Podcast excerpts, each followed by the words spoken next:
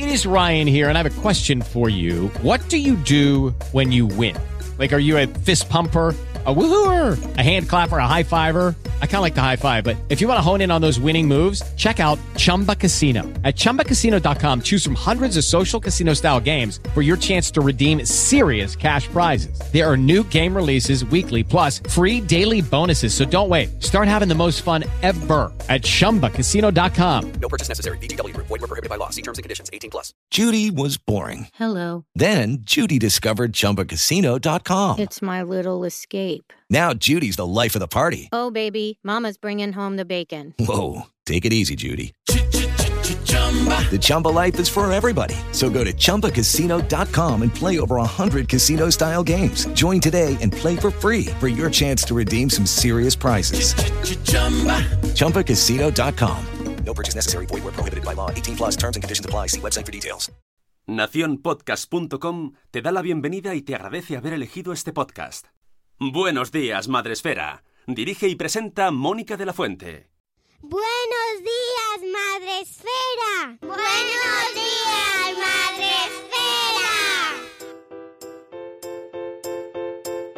Esfera. Buenos días, Madre Esfera. Bienvenidos un día más al podcast de nuestra comunidad, la comunidad de creadores de contenido sobre crianza en castellano. Hoy nos acercamos un día más a vuestros oídos a través de los reproductores de podcasting, que además cada día eh, podéis escucharnos en más plataformas, porque cada día van saliendo plataformas nuevas, así que estaremos disponibles en un montón de, plataformas, de programas, de dispositivos. Hoy vamos a tratar un tema que sé que cuesta trabajo, sé a mí misma también. a veces tratamos temas que tenemos que prepararnos un poco para afrontarlo, pero que merece la pena, eh, que sé que son, siguen siendo necesarios y lamentablemente, y que aunque os cueste al principio lo veáis y digáis, madre mía, no estoy preparada, no estoy preparado. Bueno, poco a poco. No hace falta que lo escuchéis entero. Vais escuchándolo a ratitos también si queréis, ¿vale? Pero hacedlo, de verdad, compartidlo, eh, porque hoy vamos a hablar sobre violencia eh, que, que, sufre la infancia, sobre violencia que viven nuestros menores, eh, cómo, cómo, se produce, qué contexto se produce, eh, un montón de, de, factores que están relacionados con la violencia infantil o que sufre la infancia. Y para ello vamos a hablar con eh, Noemí Pereda que me hace mucha ilusión tener a Noemí en el podcast. Buenos días, Noemí, lo primero. Buenos días. Muchísimas gracias por esta invitación. ¿eh? Estamos desde el equipo muy contentas de poder transmitir ¿no? un poco lo que hacemos. Y tengo que decirte que estoy un poco nerviosa porque no es lo mismo hablar ante una conferencia con colegas que intentar de algún modo que llegue lo que hacemos desde la investigación a los padres, madres, familias, profesionales que están directamente con los niños, ¿no? Entonces, esto va a ser un reto, así que, que, muchísimas gracias. Me gusta, me gusta ese planteamiento porque creo que no llega lo suficiente. Eh, tengo la sensación, y yo que te sigo en Twitter y sigo mucho el trabajo que haces a ti y a, y a muchos expertos y expertas en este mundo, veo como una cierta desconexión en ocasiones entre el mundo de la investigación, el más académico, más experto, eh, de las, incluso de las instituciones, de las organizaciones que se dedican a luchar contra la violencia infantil, de las ONGs, eh, de las asociaciones, y luego de lo que es la realidad de las familias.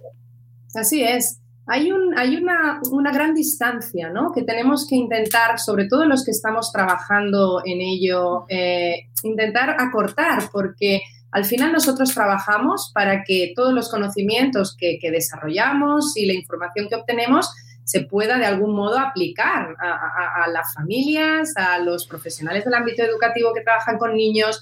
Entonces, creo que hay que, que hay que hacer esto, ¿no? Por ejemplo, estar hoy aquí y poder hablar en un foro que nos es difícil, como te decía, porque no es al que estamos acostumbrados, pero que tiene que ser el fin de todo nuestro trabajo, ¿no? Poder llegar aquí y poder transmitir de forma clara, intentaremos, ¿no? Lo más precisa posible todo lo que encontramos cuando trabajamos eh, en investigación sobre, sobre un tema tan tabú y tan eh, escondido, ¿no? Como es el tema de la violencia contra la infancia.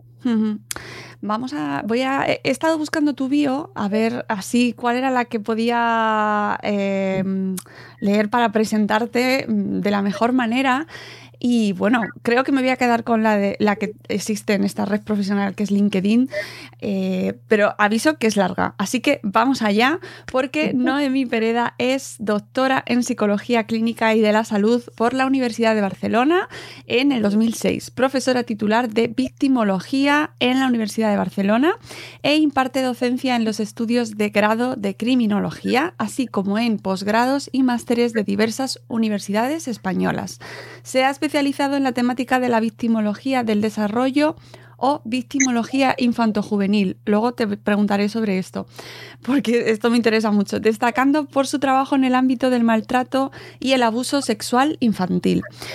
Ha publicado múltiples artículos y capítulos de libros sobre este área de estudio, ampliando su interés a los efectos del terrorismo en los niños y niñas, las consecuencias psicológicas de la mutilación genital femenina, los efectos adversos para los niños de su uso como soldados o la aplicación de la justicia restaurativa en menores víctimas.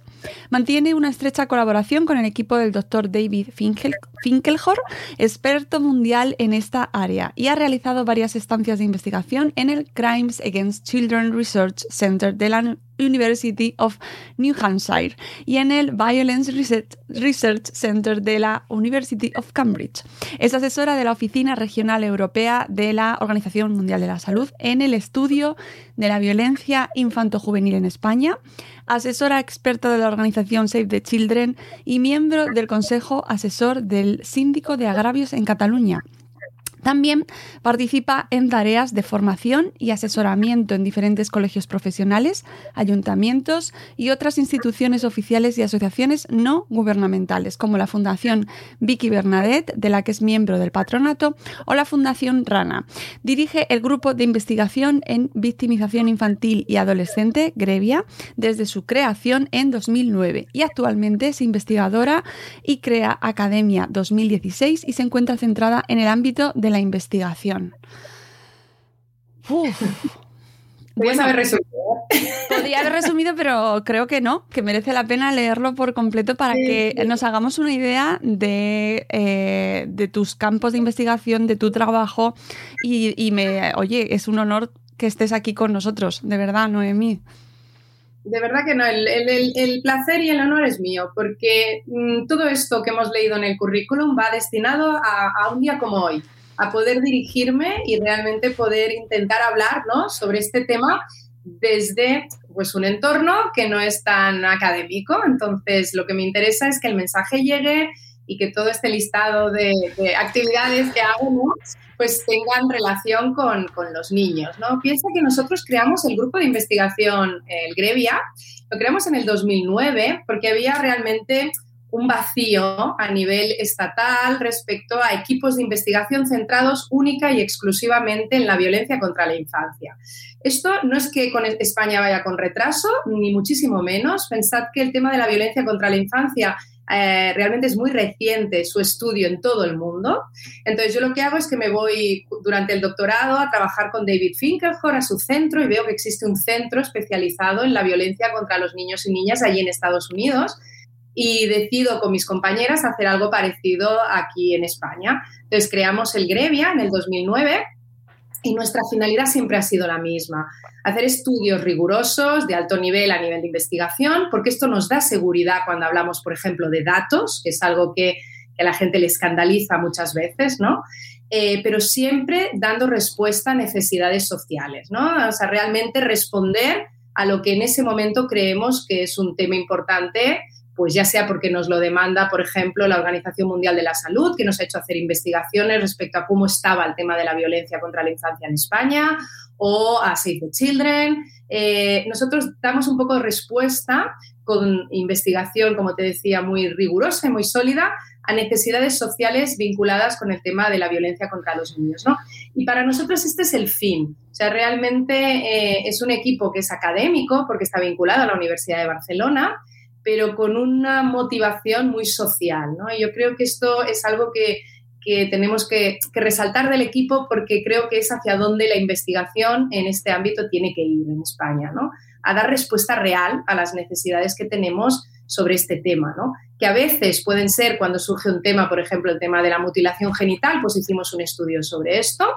Em, a veces puede ser el ámbito del terrorismo, donde no había absolutamente nada hasta que publicamos un trabajo cuando somos uno de los países que más atentados terroristas ha tenido en Europa, ¿no? Entonces, ¿cómo podía ser que no hubiera nada que hubiera analizado a los niños víctimas del terrorismo en España, ¿no? Eh, entonces es un poco esta idea dentro siempre del ámbito de la violencia contra, contra los niños y niñas, ¿no? Entonces este es un poco, el resumen del currículum viene a ser esto, ¿no? Intentar dar esta respuesta a la sociedad, ¿no? En la que vivimos. Eh, me interesa mucho eh, ese momento que has comentado de ha llegado, o sea, hemos empezado tarde. Mm, ¿Por qué se empieza a considerar la violencia infantil como algo digno de estudio tan tarde? Mira, fíjate, te voy a dar un par de anécdotas, ¿no? Porque son, son informaciones, pero realmente son, son muy anecdóticas, pero nos ilustran esto, ¿no? El primer caso que existe, sobre el que existe eh, una, una, una resolución judicial de maltrato infantil es eh, en una niña que se llamaba Mary Ellen Wilson en los Estados Unidos a finales del siglo XIX, principios del XX. Estoy hablando del siglo XX ya, ¿eh? Ella vivió en, este, en, este, en estos años y es la primera sentencia judicial que tenemos. Pero es que lo anecdótico de este caso es que lo que ocurrió fue que esta niña, eh, víctima de graves malos tratos por parte de su madre, descubierta por una trabajadora de caridad, que sería a la, a la época ¿no? pues un trabajador social, eh, pues bueno, esta niña eh, se intenta protegerla y no existe ninguna legislación aplicable que lo permita. No había legislación que permitiera proteger a un niño de la violencia de sus padres. Estamos hablando de los Estados Unidos, como os digo, finales siglo XIX, principios del XX. ¿Qué ocurre? ¿Dónde está ¿no? aquí la anécdota? Pues que sí que existía la ley de protección a los animales y se apeló a esta ley, de algún modo argumentando que la niña, como parte del reino animal, merecía tanta protección como un perro. Esta es la resolución judicial. Entonces, fijaos de lo que estamos hablando. Se protegía a los animales, se protegía a los adultos, obviamente. Los niños se consideraban una propiedad, una posesión de los adultos, de instituciones. Entonces, realmente el interés académico es muy reciente. Fijaos también otra información, ¿no? La Convención de los Derechos del Niño. Cuando los países del mundo deciden que los niños tienen unos derechos que se deben regular a nivel internacional y no local, ¿no? En función del país en el que nazcas, sino que tiene que haber una, una regulación internacional. En 1989. Entonces, hasta 1989 los países del mundo no consideran que los niños merezcan tener unos derechos internacionales, ¿no? Reconocidos por todos los países. Entonces, todo son datos, cifras, ¿no? Sobre todo eh, fechas que nos muestran lo reciente de todo este interés, ¿no? Luego tenemos el primer artículo que habla de maltrato infantil. No te puedes imaginar de cuándo es. O sea, es un pediatra, Henry Kempe, en 1962, que alerta a la comunidad académica y científica sobre casos en los que llegan niños a su consulta con graves lesiones que no parecen accidentales. ¿no? Y él hace una hipótesis y habla de maltrato infantil, porque hasta ese momento estos dos términos no se habían unido.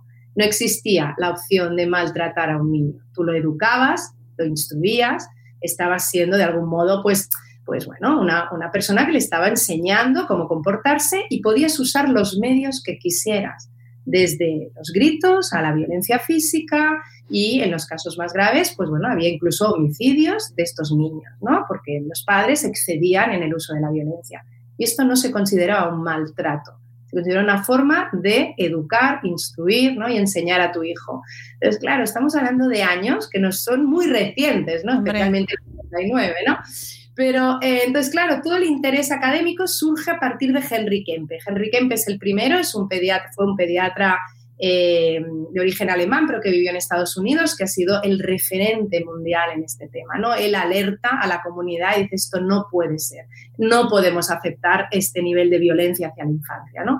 Y a partir de aquí todo va evolucionando, pero como te digo, es realmente reciente. ¿no? Entonces estamos eh, en un interés por la infancia actualmente mayor, pese a ello sigue, sigue siendo escaso. ¿eh? Tengo que decir que, hay temas de, maltrato infantil que no generan mucha atención o mucho interés porque los niños muchas veces es lo que se dice, ¿no? No eligen a sus dirigentes, no pueden votar, no tienen voz realmente en la sociedad, ¿no? Entonces tenemos que ser los adultos los que les demos este espacio les demos esta voz, ¿no? A través de nuestros estudios, investigaciones, eh, podcast y todo lo que sea posible, ¿no? Claro, porque está delimitado claramente de qué hablamos cuando hablamos de violencia contra la infancia.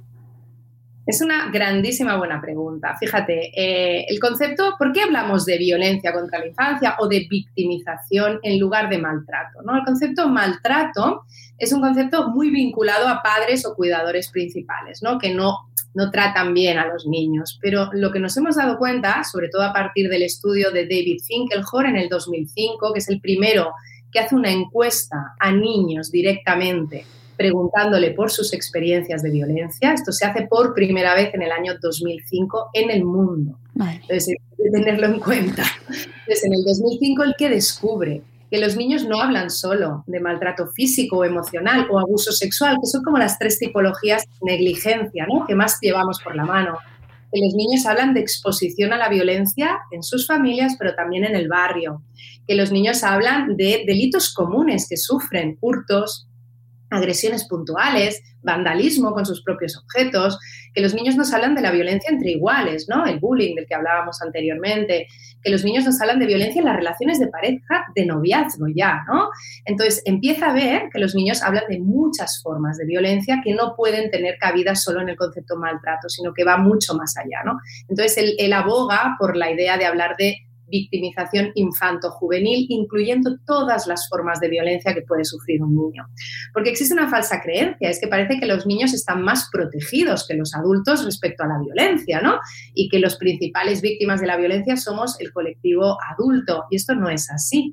Los estudios nos demuestran con datos en todo el mundo, también en España, que los niños sufren múltiples formas de violencia, las mismas que un adulto, pero es que además aquellas que están vinculadas a su nivel de dependencia, a su fragilidad física, a su mayor eh, vínculo con un adulto que tiene que cuidarlo y protegerlo. Entonces, realmente lo que nos damos cuenta es que los niños, según eh, los estudios internacionales y nacionales, son el grupo de edad más vulnerable a la violencia. ¿no? Entonces, esto, eh, cuando te das cuenta de esto, piensas cuánto tiempo ha estado oculta esta información, ¿no? Y cómo eh, toda la legislación, toda la protección va dirigida a los adultos, obviando a aquellos que están sufriendo la violencia de forma continuada y además con unas graves consecuencias, ¿no? Que es, esto es otro de los grandes puntos de esta teoría, ¿no? Eh, creer que los niños, ¿no? Muchas veces decimos los niños son de plástico, parecen de goma, ¿no? No, eh, en el ámbito de la violencia esto es absolutamente erróneo a los niños realmente eh, las consecuencias eh, afectan a todo su desarrollo. De hecho, hay autores que dicen que la principal causa explicativa de los problemas de salud mental en la edad adulta es la violencia durante la infancia. Si realmente pudiéramos reducir esta violencia o como mínimo detectarla de forma precoz e intervenir de forma temprana, realmente cortaríamos este vínculo con eh, los problemas en la edad adulta, ¿no? Y es algo que también requiere de muchísima investigación y de que se haga muchísimo más visible, ¿no? Madre mía, eh, eh, estoy sufriendo porque, claro, es que, es que este tema es muy duro y escucharlo como como padres, madres, como familias, constatar eso, algo que, vemos, que nosotros aquí en la esfera madre esférica pensamos que está un poco más superado, pero luego vas un poquito más allá, eh, entras cualquier día en Twitter y ves cómo justifica a la gente de manera súper alegre que, oye, que el cachete, la zapatilla y el tortazo se han hecho toda la vida y han educado perfectamente porque yo estoy fenomenal, mira, Meco, bien estoy. Entonces, ¿cuánto nos queda todavía, Noemí? Por, por eso decía la desconexión esa que, que, dan los datos, los estudios y la realidad. Totalmente. Bueno, a ver, siempre tenemos que tener en mente, ¿no? Y es algo que también transmito mucho cuando hago formación a profesionales, que cada vez, cada día que pasa estamos mejor respecto al tema de la violencia contra la infancia, más sensibilizados, o sea, realmente la visión es esta, ¿no? Pero sin creer que está todo hecho, porque queda muchísimo, ¿no? Pensemos, por ejemplo, que el castigo corporal está prohibido en España y esto no era así. Entonces, realmente eh, está prohibido, no se puede ¿no? usar la violencia física o emocional contra tus hijos. Pese a ello, la tolerancia social sigue ahí. Se necesitan muchos años para que esto vaya modificándose, ¿no? Una tolerancia social que se basa, como dices, en la propia experiencia y en creer que tu experiencia es la realidad para todas, para todas las personas, ¿no? Claro, ¿por qué son necesarios los estudios? Los estudios son necesarios porque nos muestran la realidad de muchas personas, ¿no? No solo de una. Entonces, nos permiten extraer conclusiones. Una de las conclusiones clarísimas a nivel nacional e internacional es el daño que causa el uso de la violencia física y emocional como forma de castigo o de instrucción o de enseñar al niño algo, ¿no? El niño aprende a través de la violencia que tiene que tener miedo, ¿no? Que la autoridad es algo a lo que temer, que si quiere hacer algo que no es correcto, lo tiene que hacer a tus espaldas, ¿no? Porque si no va a venir el castigo, pero no acaba de interiorizar el mensaje que tú quieres darle, ¿no? Esto está más que demostrado. De hecho, hay una frase que me gusta mucho, ¿no? Que dice, el cachete duele, pero no funciona.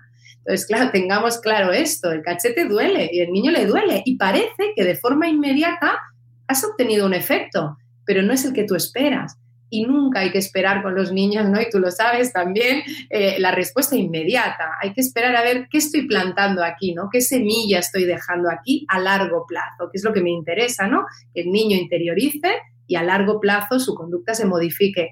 Mm, estas respuestas inmediatas vienen derivadas del miedo, ¿no? Del miedo al dolor físico y al dolor emocional que causa el castigo corporal, porque no es solo físico.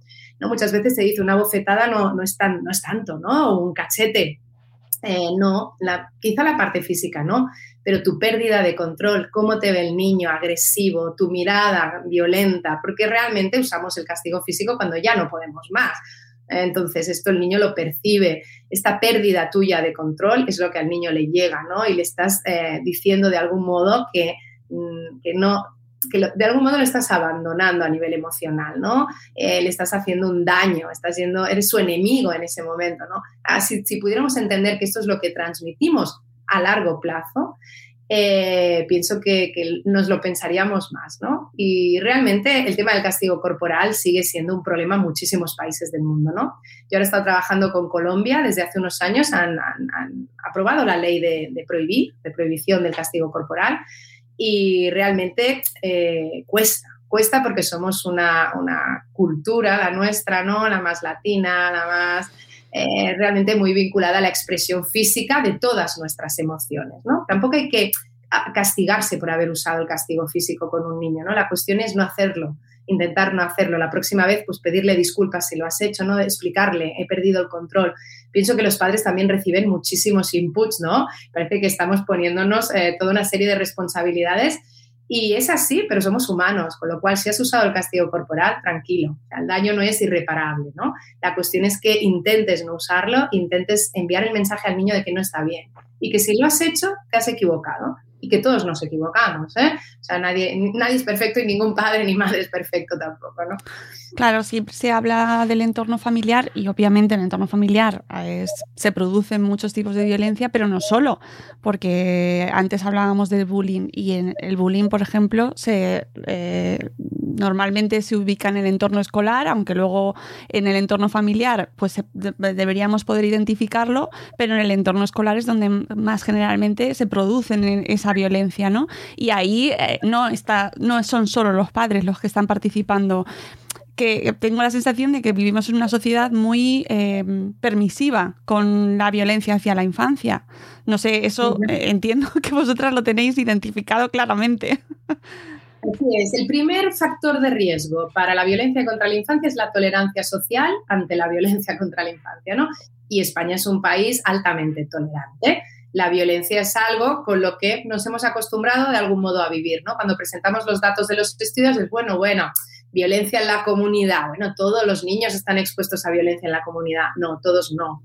Y, que lo estén todos, o un gran porcentaje, porque es cierto que un gran porcentaje está expuesto a violencia, no quiere decir que tengamos que aceptarlo. O sea, los niños no deberían estar expuestos a conductas violentas, naturalmente no entre sus familias, eh, ni entre sus eh, padres o miembros de la familia, pero tampoco con, con la comunidad, ¿no? En personas externas, en la calle o en otros contextos, ¿no? Entonces, sí, es cierto, eh, la tolerancia social es un problema y tenemos otro, que es la falta de formación. Y aquí sí que eh, tengo que ser muy clara. Si realmente no existe una formación en los profesionales que van a trabajar con niños, oficial, reglada, ¿eh? dentro del propio currículum académico de los grados mm, que van a trabajar finalmente ¿no? con este colectivo de edad, respecto a la detección, la notificación y la intervención con víctimas de violencia en la infancia. Y esto es algo que venimos denunciando desde hace muchísimos años. Esperamos ahora que con la aprobación de la nueva ley, donde hay un, un artículo específico que habla de la formación especializada, esto se solucione, pero va a ser un camino lento porque requiere de unos planes de estudios, modificaciones. Esto es un problema grave. Es un problema grave porque nos encontramos que hicimos un estudio con escuelas de Barcelona. En el año 2018 lo publicamos y preguntamos a los profesionales si habían detectado situaciones de violencia contra la infancia, desde bullying, abuso sexual, maltrato, nos daba igual, ¿no? Pero niños que hubieran sido víctimas cerca de un 80%, un 70 y pico por ciento nos decía que sí, que habían detectado este tipo de situaciones, ¿no? Entonces les preguntábamos cuántos habían notificado estas situaciones a una autoridad, ya fuera dirección o fuera eh, servicios sociales, o cuántos de ellos habían explicado lo que habían, lo que habían detectado, ¿no? Y esto se redució a un 20%. Entonces, estamos hablando de que realmente la detección aún nos es bastante fácil, pero los, los, los eh, profesionales en general y en particular en este caso los del ámbito educativo no saben qué hacer cuando detectan un caso porque no están formados para saber cuál es el camino ¿no? que hay que seguir, cómo gestionarlo, a qué autoridad notificarlo. Tienen muchos miedos vinculados a que si se equivocan, si no están seguros. Entonces también hay un problema aquí que no hemos sabido transmitir desde, desde la propia administración, desde el propio gobierno, sobre qué tiene que hacer un ciudadano ¿no? cuando detecta una situación de este tipo y qué tiene que hacer especialmente un profesional que trabaja con niños ¿no? y proteger a estos profesionales. Hace poco seguro que viste por Twitter una noticia de un informático que detectó material pornográfico en una escuela y que fue eh, sancionado ¿no? por haber denunciado esto. O sea, esto es intolerable. Obviamente luego se le ha retirado la sanción y todo el mundo se ha movido, ¿no? Para proteger a este gran profesional. Eh, claro, si este es el input que le llega a los profesionales que detectan situaciones de este tipo, ¿qué podemos esperar, no? Pues claro, tenemos que trabajar al lado de los profesionales y protegerlos los niños son responsabilidad de toda la sociedad, ¿no? no solo de sus padres. Esto es algo que hay que también interiorizar. ¿no? La idea de la tribu es así. O sea, realmente los niños son parte de nuestra comunidad porque van a ser los adultos de esta comunidad, ¿no?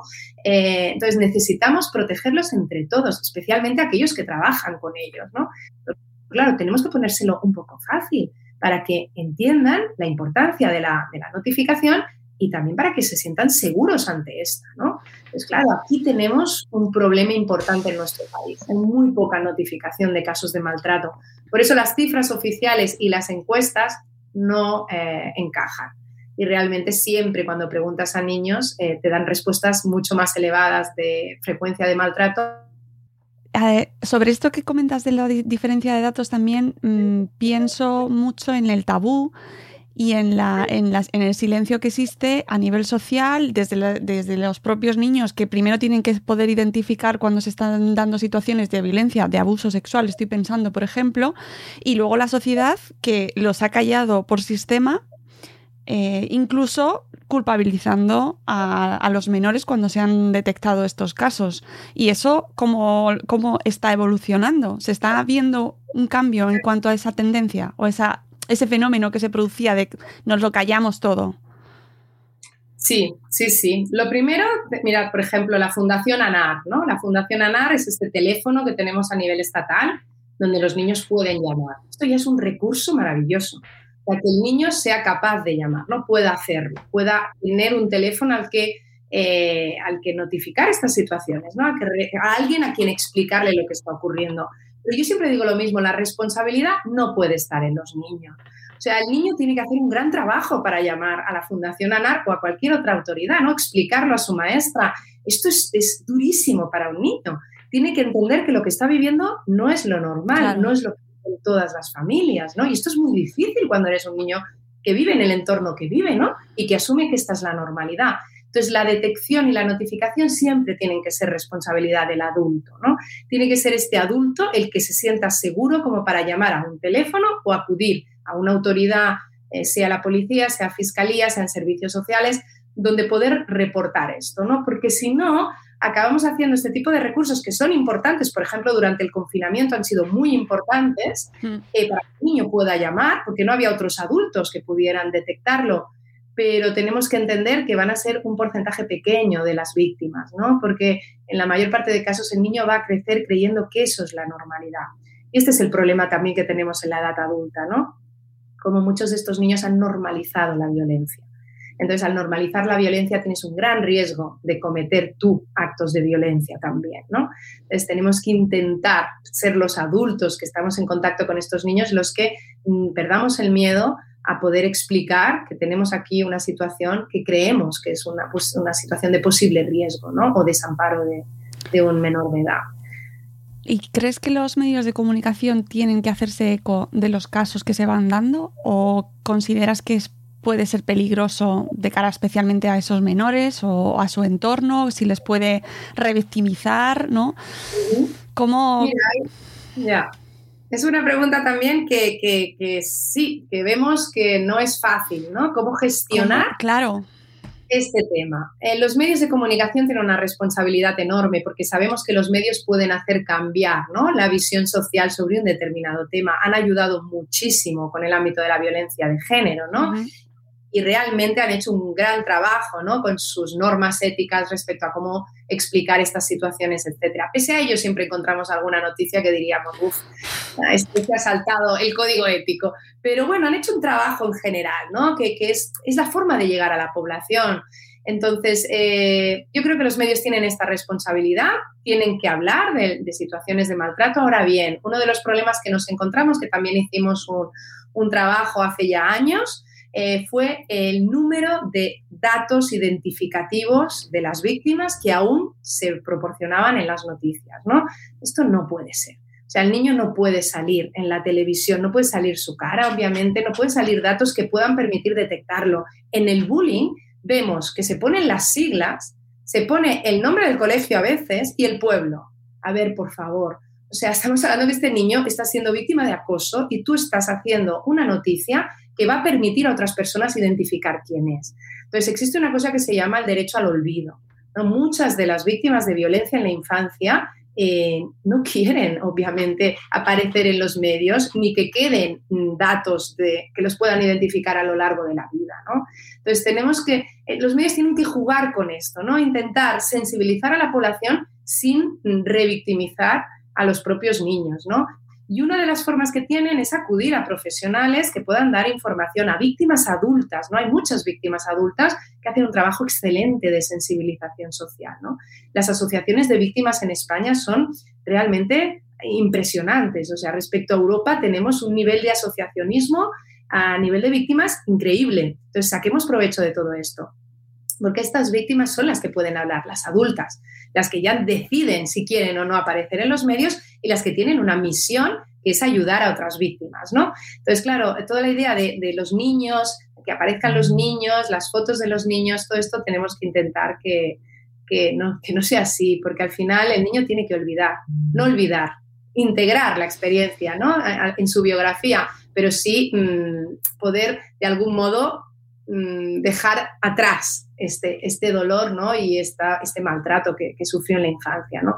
y si estar en los medios constantemente. Mira, si entras en YouTube hay muchos vídeos de niños víctimas de bullying del llamado happy slapping, ¿no? El happy slapping surge en el Reino Unido, es la bofetada que se da a un niño y se graba su reacción inmediata por parte del resto de compañeros. Esto ha ido derivando a agresiones mucho más graves, ¿no? Palizas, etcétera. Y hay casos que llevan ahí años donde se ve a la niña víctima, estoy pensando en uno concretamente, donde fueron dos niñas las que no se pelearon, una fue víctima de la otra, y la agresora se le ve la cara, pero es que a la, víctima también, ¿no? A ambas. Entonces son menores de edad, no deberían estar en YouTube, no deberían estar, este material no debería ser accesible a nadie ¿no? Se tiene que intentar retirar.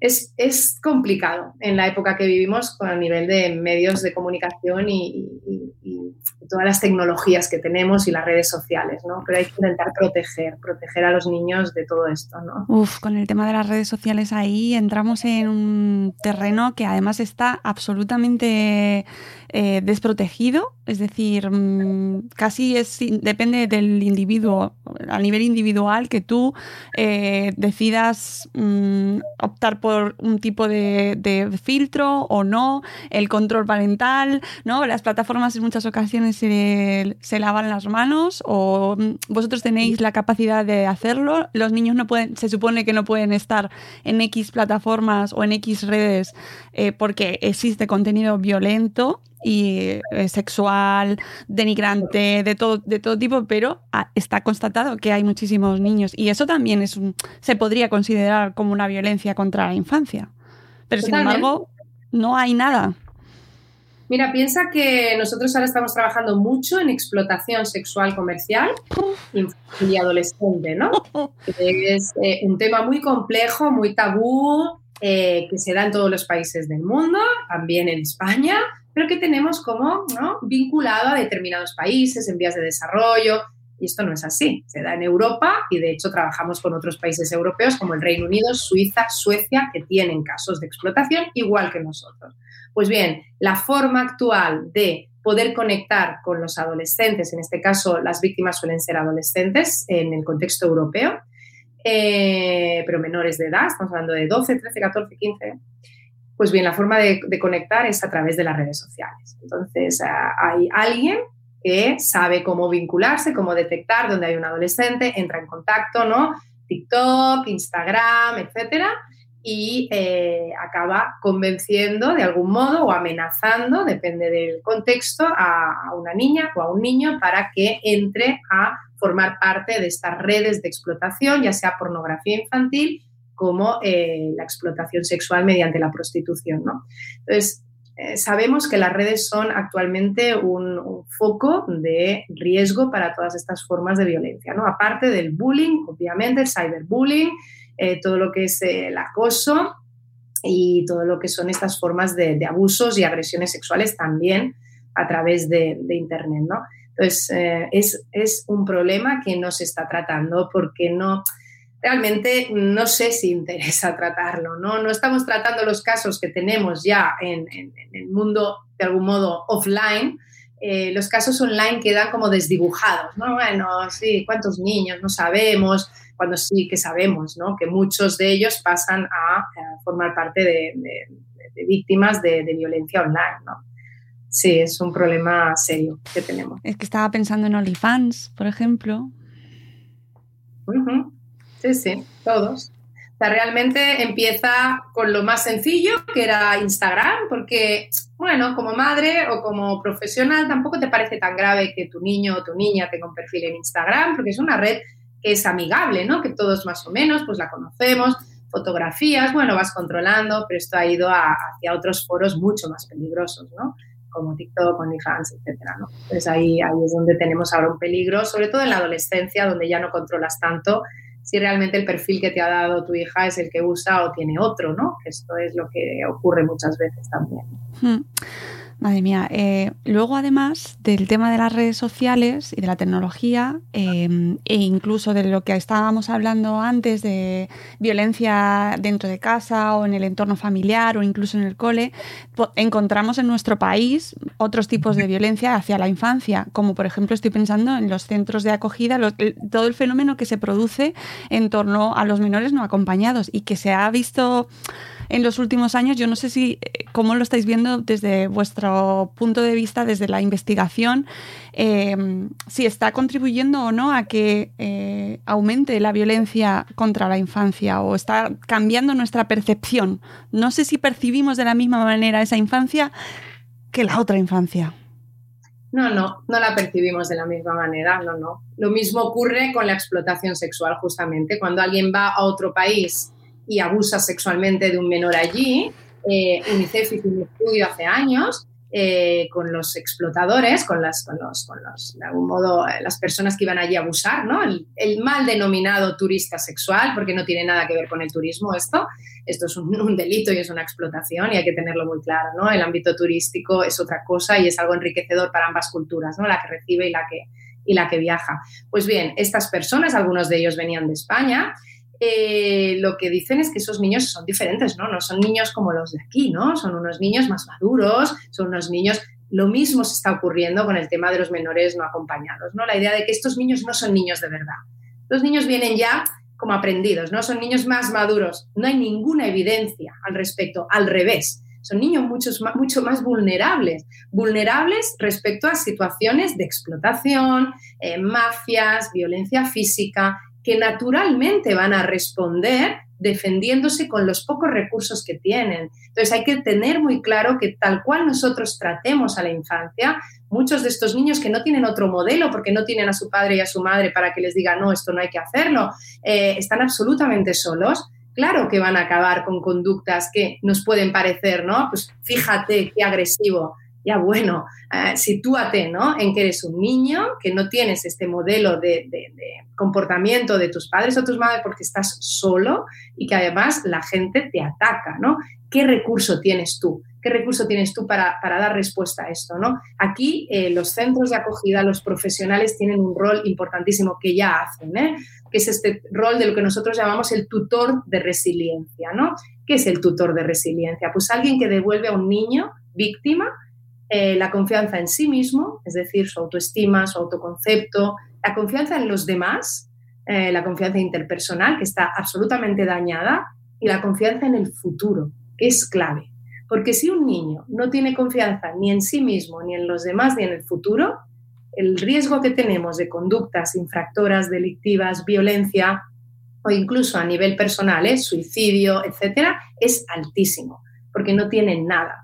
Entonces, ¿cómo podemos transmitir a alguien que justamente estos niños que llegan eh, sin sus referentes son los que más tenemos que aceptar, eh, darles todos los recursos que, requieran sus necesidades a nivel emocional? ¿Cómo podemos? No? La cuestión no es darles un techo y comida, que también.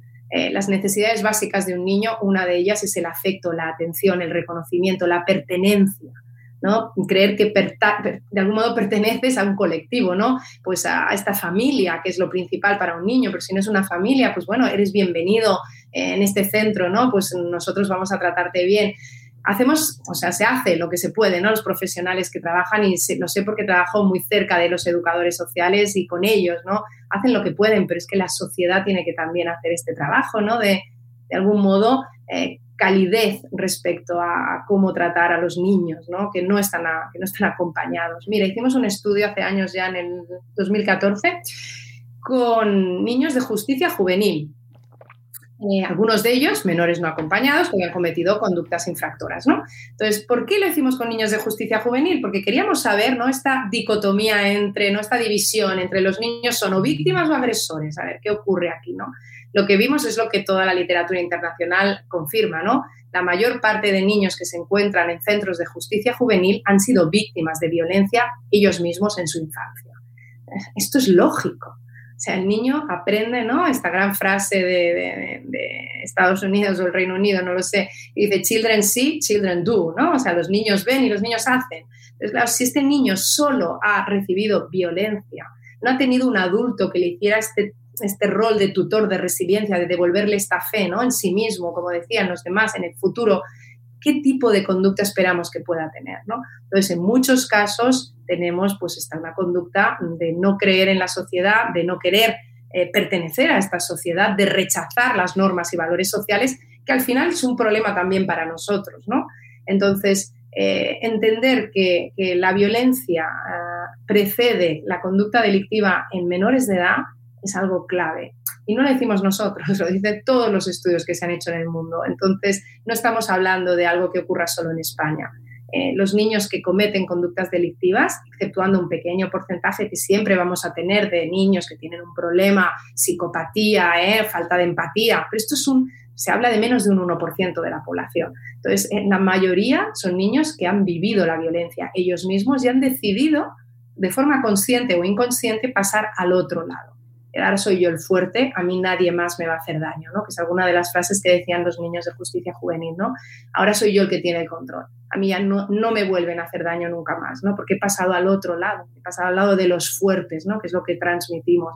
Esto es terrible. Y además es un círculo y un desgaste social y una inversión económica en intentar ¿no? de algún modo recuperar a estos niños, cuando si lo hiciéramos desde pequeñitos, todo esto nos lo ahorraríamos. Pues, claro, la prevención es clave en, la conducta violenta. ¿no? Eh, claro, pero muchas veces veo como que se nos em, se pone la responsabilidad de integrar a, estos menores, mm, pues de una manera, pues se nos, se nos vuelca a la sociedad esta responsabilidad, que lo entiendo y es totalmente lícito, pero me pregunto qué parte de responsabilidad tienen las instituciones en esa en esa implicación, en no, en no culpabilizarles, ¿no? en no crear esa imagen, ¿quién está creando esa imagen de que son el enemigo? Cuando, ¿De dónde? o sea, ¿qué parte de responsabilidad tienen aquí las instituciones? De hecho, es el origen de todo, ¿no? Las instituciones tienen que validar cómo hay que tratar a estos niños, ¿no? Entonces, de algún modo, tienen que establecer marcos normativos leyes, ¿eh? Eh, pautas de, actuación respecto a las comunidades autónomas, cómo recibirlos, ¿no? cómo mm, hacer todo este mm, traspaso a un centro de acogida, eh, qué hacer con los niños después, cuando ya han llegado a la mayoría de edad, porque no tienen familiares ni referentes aquí. Entonces, claro, las instituciones son clave. Luego estamos nosotros, pero es cierto, la institución es como, sería como dentro de, la pirámide los primeros que deberían hacer o mejor, más que hacer, porque se hacen muchas cosas, no permitir todo lo que sean comentarios, mm, noticias, etcétera, que van en contra de lo que la ciencia demuestra, ¿no? Es que estos niños son víctimas en primer lugar y vamos a partir de aquí. Y cuando respondamos a las necesidades de estos niños como víctimas y vemos si funcionan o no, entonces podemos hablar de lo que sea. Pero mientras no estemos dando respuesta a que estos niños como víctimas tienen unas necesidades que no son que se pongan carteles por las ciudades acusándolos, ¿no? Eh, pues bueno, tenemos, tenemos un problema grave. Y este problema, pues como bien dices, primero se origina en las instituciones y ya te digo, no es solo hacer, es intentar no permitir que haya falsas creencias ni que se transmitan eh, ideas erróneas respecto a un colectivo, ¿no? Imaginaos que lo hiciéramos con un colectivo de edad, ¿no? Pues los ancianos, y ahora vamos a decir que son los que más cometen delitos y empezáramos a transmitir esto. No, esto no es aceptable, ¿no? Entonces tenemos que intentar eh, entender esto, que son niños, niños igual que el resto de niños. Es que no, eh, niños en función de la convención del año 89, ¿no? Todo menor de 18 años. Entonces, asumamos esto en todo el mundo. Hmm. No se dice excepto en aquellos países que, no, no, no, no, en todo el mundo. Y como niños tienen unos derechos y unas necesidades que aparte se ven agravadas por sus experiencias de violencia a lo largo de toda eh, la odisea y el periplo que han tenido que, hacer para llegar hasta aquí, ¿no? Entonces entendamos todo esto, pero es un problema a nivel global y está ocurriendo en muchísimos países del mundo, lo cual es, realmente una pena, ¿no? La idea que hay niños de primera y niños de segunda es Sí, eso lo hablamos mucho, por ejemplo, aquí con el tema de, mm, en, cuanto a, los derechos de los niños, derechos de primera y derechos de segunda, pues por ejemplo con las campañas de recaudación de fondos de que históricamente hemos vivido, por ejemplo aquí en España, eh, con las ONGs, ¿no? En primera, y se siguen usando imágenes de, menores de eh, países en vías de desarrollo y, mm, y no ha pasado nada y además de hecho se sigue defendiendo porque es que es por una buena causa y se siguen vulnerando los derechos que aquí en nuestro país se, están férreamente, eh, no se puede tocar, ¿no? O sea, no saques a mi hijo porque es que te, te crujo, pero por supuesto podemos ver en campañas y ahora influencers, en internet se ha puesto muy de moda subir imágenes con niños pues de a los que se van a salvar, que para mí eso es una violencia brutal. Totalmente. Sí, sí, es un contexto que da lugar es que creemos que es inocuo, ¿no? Que bueno, en el fondo, ¿qué le va a ocurrir? Pues nada. No, no, no, porque el mensaje que estamos transmitiendo de base es que estos niños son objetos, estos niños es una forma de usarlos, ¿no? Pues bueno, pues ahora me interesa esta campaña y voy a coger a este niño que está aquí y lo voy a usar, porque total, ¿qué derechos tiene? esto es la puerta a violaciones de derechos mucho mayores, ¿no?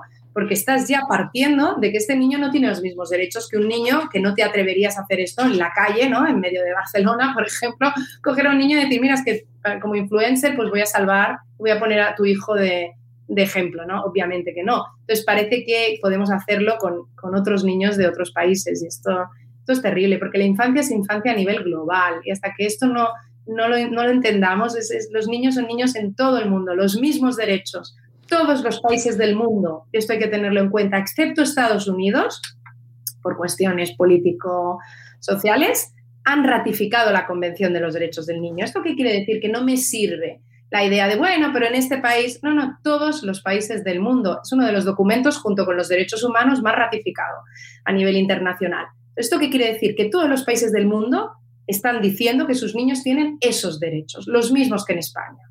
Entonces, hay que tenerlo claro esto, porque si no, eh, partimos de, como bien dices, ¿no? de niños con derechos de primera y de segunda, niños de primera y niños de segunda. Y esto no es así, pero es que incluso a nivel legal no es así. ¿no? Y hay que recordar que existen instrumentos legales como esta convención que nos tienen que, eh, de algún modo, mm, resonar, ¿no? Es decir, eh, si todos los países del mundo consideran que los niños tienen los mismos derechos, será que los niños tienen los mismos derechos, ¿no? Nazcan donde nazcan, que esto es un gran avance, fue un gran avance, ¿no? Por eso tardó tanto y solo se publicó en el 89. La, la, cuestión es que al final hay un montón de violencias, de tipos de violencia que se ejercen sobre los niños, sobre la infancia, de los cuales en muchas ocasiones participamos como sociedad, incluso como individuos, sin darnos cuenta. Es decir, todos dirán, es que yo no he puesto una mano sobre un niño en mi vida. Cierto, es muy probable. Pero sí participamos de otra serie de violencias. E identificarlas, Noemí, yo creo que es fundamental. Para ti, eh, ¿cuál es el reto fundamental en, en nuestro país ahora mismo? Eh, a día de hoy, eh, desde, vuestro, desde vuestras investigaciones, ¿qué es con lo que dirías, mira, no me puedo ir del programa hoy sin hablar de este tema? Pues mira, te voy a decir porque lo tenemos muy claro. Bien. Bueno, el tema de la aprobación de la ley es clave. O sea, que haya una ley orgánica de protección a los niños eh, en frente de la violencia eh, es clave. Entonces, esto por un lado. Pero vamos a dejar esto porque esto ya está como muy, ¿no? Ya lo sabemos, que la ley es importante y es un marco a partir del cual se van a desarrollar, yo creo, muchísimos cambios y muchísimas mejoras. Ahora bien, lo más importante a nivel de investigación, y estamos en ello, tengo la suerte de decir que llevamos desde el 2018 intentando que se ponga en marcha, es una encuesta de victimización infantil nacional que tenga un, eh, o sea, que se haga cada dos, uno, dos años. ¿Por qué esto? En toda España, porque ahora lo que tenemos son datos de Cataluña, datos del País Vasco y datos de Valencia, y no tenemos más. Las encuestas que se han hecho a menores de edad, estamos hablando de 12 a 17 años, naturalmente, porque tienen que ser eh, capaces de poder responder, entonces niños más pequeños ya es mucho más difícil. De 12 a 17 años, las encuestas que se han hecho están en estas tres comunidades autónomas muestran porcentajes muy similares, pero lo que necesitamos es un estudio que el gobierno de algún modo apoye a nivel oficial, que se pueda hacer en toda España con una muestra representativa y que nos diga cada dos años cómo está la situación de la violencia contra la infancia en nuestro país. Y necesitamos que sea cada dos, ya te digo, cada año, dos años, que es como se está haciendo en Estados Unidos, Canadá, Chile, que son los países que ahora mismo están haciéndolo, porque así vemos si los cambios que implementamos tienen un efecto o no. Podemos ver si en Galicia, que se puso en marcha un programa de prevención respecto al bullying, ha disminuido realmente el bullying. Podemos ver si la ley, esta ley que estamos diciendo, cuando se ha implementado ha habido una bajada enorme o ha habido una, un, los niños dicen que los casos han sido notificados, porque es otra de las preguntas que se les hace, ¿no? ¿Cuántos de ellos han hablado con alguien, alguna autoridad, etcétera? Entonces, necesitamos datos del país a nivel global para poder ver si realmente lo que hacemos tiene un efecto, ¿no? Entonces, eh, es fundamental. Pero os digo ya que estamos trabajando desde el año 2018, no es fácil porque requiere ¿no? pues que todo se mueva y que realmente todas las comunidades autónomas estén eh, dentro ¿no? de, de, de, este estudio. Y no, no es fácil, pero, pero yo tengo clarísimo que lo vamos a conseguir. Y a partir de aquí veremos qué ocurre en España, porque realmente ahora lo que tenemos son imágenes fragmentadas, ¿no? ¿Qué ocurre en Cataluña? ¿Qué ocurre, ya te digo, es algo muy fragmentado con muestras muy pequeñas, ¿no? Estamos hablando de mil y pico niños, pero que sea ellos pequeño, ¿no? Entonces tenemos que hacer una muestra de toda España y ver qué ocurre en las comunidades, en el país en general y sobre todo a lo largo del tiempo, porque entonces podremos responder a algo que tú has dicho antes, no estamos mejor, estamos peor, ¿cómo estamos? ¿no? Pues de aquí a cinco años podremos decir, mira, hemos ido mejor, o mira, seguimos igual, ¿no? Que si no se implementa ningún cambio, pues es lo más común, ¿no? Que se siga igual. Pero como estamos trabajando y se está trabajando desde el gobierno también para implementar todos estos cambios, la, la sociedad está cada vez más sensibilizada yo creo que podremos ver una evolución positiva respecto a este tema, ¿no? Pero necesitamos poder demostrarlo. Y aquí es donde las necesidades sociales y la investigación se unen. Y aquí es donde yo tengo que decir, ¿no? Eh, estamos para esto, estamos para poder dar los datos que nos van a permitir hacer estos cambios, ¿no? Cuando se habla de violencia de género, las cifras nos duelen, ¿verdad? Es algo que dices, ¿cómo es posible? ¿Cómo podemos estar así? ¿Qué ocurrió el año pasado? Y miramos las cifras y vemos la evolución. ¿Qué está pasando? ¿Hay cambios? ¿No hay cambios? Tenemos que tener los mismos instrumentos para poder hablar de la violencia contra la infancia y ver realmente si, como esperamos todos y creemos que es así, España va a mejor a prevención, al desarrollo de los recursos para dar satisfacción a todas estas necesidades de los niños víctimas, o realmente estamos estancados o, en el peor de los casos, que fuéramos a peor, por ejemplo, porque hay una crisis, como ha habido la crisis de la COVID. Entonces, tenemos que intentar tener cifras para poder, de algún modo, transformar estas cifras en cambios y en propuestas de cambios en mejoras respecto a este tema, ¿no? Esta sería para mí clave. Ya te digo, aquí es donde nos unimos, ¿no? Donde nos unimos las familias y la ciencia, ¿no? Eh, sí, la verdad es que eh, comentabas el tema de la crisis y yo creo que los niños, eh, la infancia, la pena es que no se puede manifestar libremente o no habla o no, no tiene voz propia para decir todo lo que querría decir, ¿no? Porque creo que sí que han sufrido, han sido de los sectores más perjudicados y, y lo que viene todavía, porque la crisis económica a quien afecta directamente también es a la infancia, absolutamente uno de los factores de riesgo más importantes para la violencia es que los padres no estén bien, ¿no? que haya tensión. Claro, toda la, idea de, de, la pandemia, las consecuencias, yo pienso igual, exactamente igual que tú. El confinamiento ha sido grave porque realmente se han añadido otros factores de riesgo como el hacinamiento, ¿no? Este, este, no poder salir a la calle, estar todos aquí, la, tensión crece, lo hemos vivido todos, ¿eh? vivamos donde vivamos, lo hemos vivido todas las familias, ¿no? O sea, realmente la tensión y la, ansiedad y la preocupación han ido, han ido creciendo, pero es que nos quedan todas las consecuencias económicas, ¿no? Y estas consecuencias económicas está demostrado que cuando hay una crisis social en un país, la violencia contra los niños, la violencia en general, pero especialmente contra los niños, se incrementa.